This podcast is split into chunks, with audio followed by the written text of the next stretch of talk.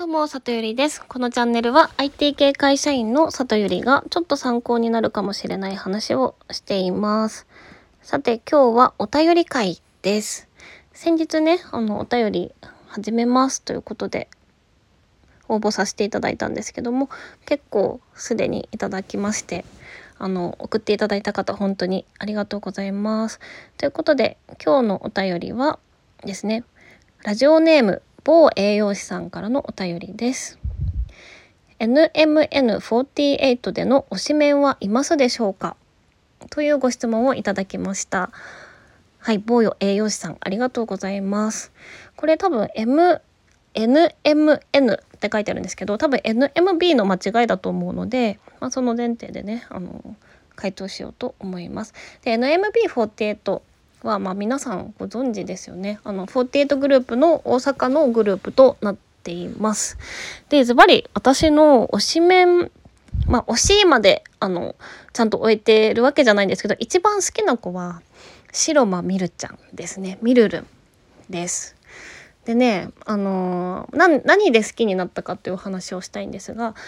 まあ、まずですね NMB48 のあの48グループの中の位置づけで言うと NMB は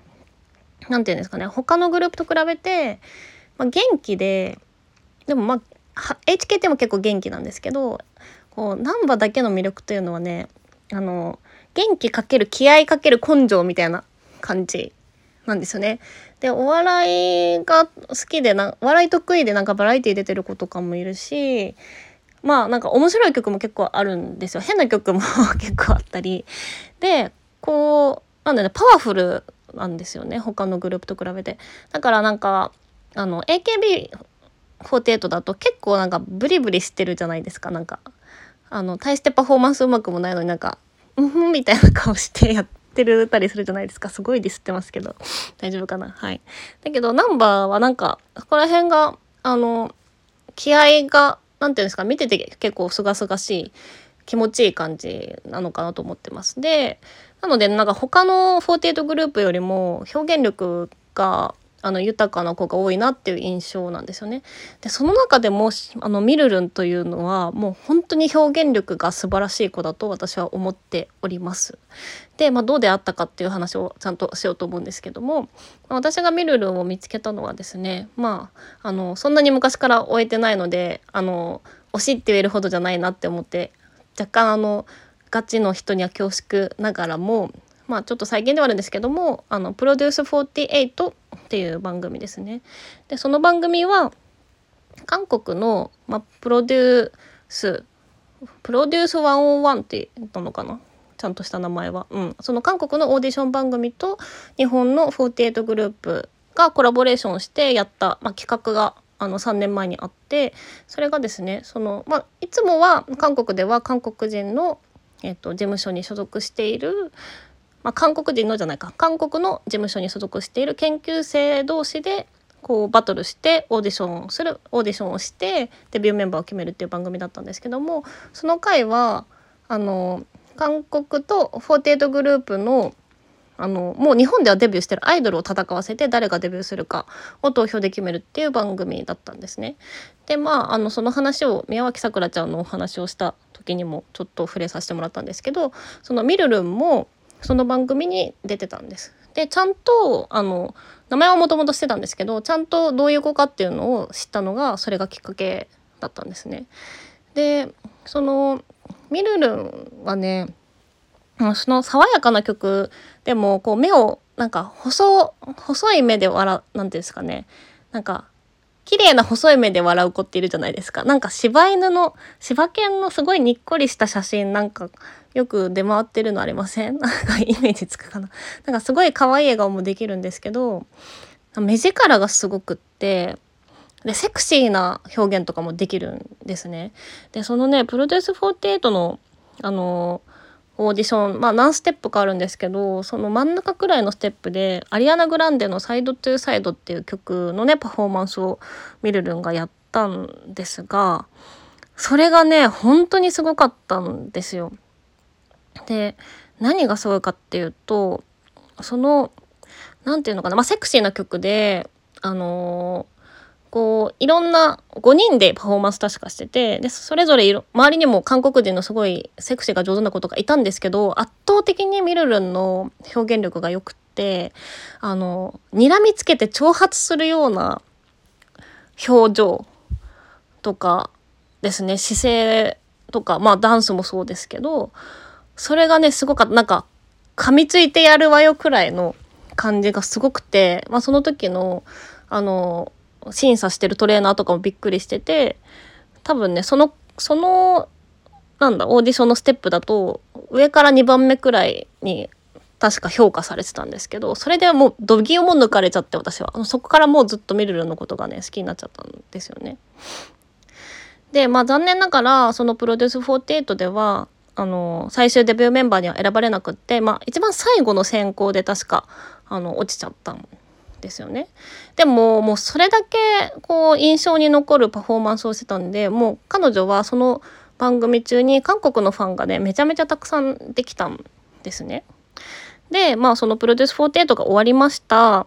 でその、まあ、デビューしてる子はデビューしました。でねそのデビューメンバーに選ばれなかった子もその、まあ、ミルルンと同じくらい人気になった子は48グループ卒業してすぐ卒業してあの韓国のアイドルグループでデビューしてる子が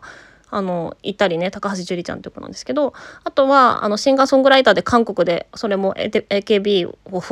AKB48 を卒業して韓国でデビューしたみたいな子もいたんですね。だから、まあ、ミルルもあんだけ人気だったらもう48グループ辞めて韓国に行くんだろうなって思ってたんですけど